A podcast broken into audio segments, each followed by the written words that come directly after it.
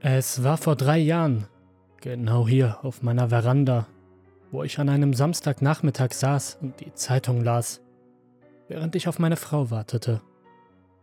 Gerade war ich vertieft in einen Artikel über einen Unfall mit Fahrerflucht. Da bemerkte ich einen dunklen Fleck am Rande meines Sichtfeldes. Ich blickte auf und sah, dass da ein großer, zotteliger Hund im Eingang zu meinem Vorgarten stand. Es sah gerade so aus, als würde er warten, dass ich ihm die Erlaubnis gebe, mein Grundstück zu betreten. Ich wusste nicht, wie lange er da wohl schon stand und ob ich ihn fortjagen sollte. Doch noch ehe ich zu einem Entschluss kam, hob er seine Nase einen Moment und setzte sich in Gang und trottete auf mich zu. Ich betrachtete das wundersame Tier mit dem dunkelbraunen Fell, das ihm sogar die Augen zu verdecken schien. Als er aber näher kam, sah ich, dass er auch ohne nicht hätte viel sehen können. Der Hund war fast blind. Aus der Tatsache seiner Blindheit heraus und wie er gemütlich auf mich zutrappelte, schloss ich, dass er wohl nicht gerade vorhatte, mich anzugreifen. Und ich sollte Recht behalten. Mit der Vorderpfote erst vorsichtig tastend, erklomm er die ersten drei Stufen der Veranda. Erneut reckte er die Nase in die Luft und schnüffelte schließlich auch an mir, der still in seinem Stuhl saß, um den Hund nicht mit einer plötzlichen Bewegung zu erschrecken. Und schließlich legte der Hund sich vor meine Füße, so als sei es das Normalste der Welt. Na Kumpel, was führt dich hierher?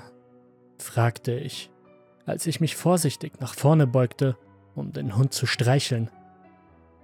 Er antwortete mit einem müden, halbherzigen Schwanzwedeln, ließ die Berührung aber zu. Sein Fell war stumpf, machte aber auch nicht den Eindruck, als wäre er schon lange auf sich gestellt. Dennoch musste er von weiter weg kommen, glaubte ich, da ich ihn hier in der Nachbarschaft noch nie gesehen hatte Du kannst sicher was zu trinken vertragen, stellte ich fest, als er vor sich hin hechelte, und ich stand auf, um ihn eine Schüssel mit Wasser zu holen. Er selbst machte dabei keine Anstalten, sich zu bewegen, und ich musste vorsichtig einen Schritt über ihn hinweg machen. Er erhob nicht einmal den Kopf. Da ich selbst noch nie einen Hund besessen hatte, war ich schlecht für diese Art von Besuch ausgestattet. Also nahm ich einen leeren Becher, der einmal mit Supermarkt-Kartoffelsalat gefüllt war, und begann diesen auszuwaschen, als ein vertrautes Motorengeräusch sich näherte. Es war Denise, die gerade aus der Stadt zurückkam, jedoch später als sonst, da sie nach der Arbeit noch in die Werkstatt wollte, weil der Wagen ein schleifendes Geräusch von sich gab.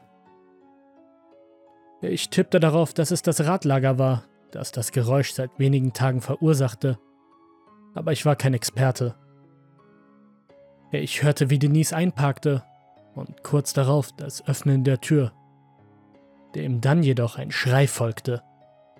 Auf der Stelle ließ ich alles stehen und liegen und rannte nach draußen, um ein Horrorszenario fortzufinden.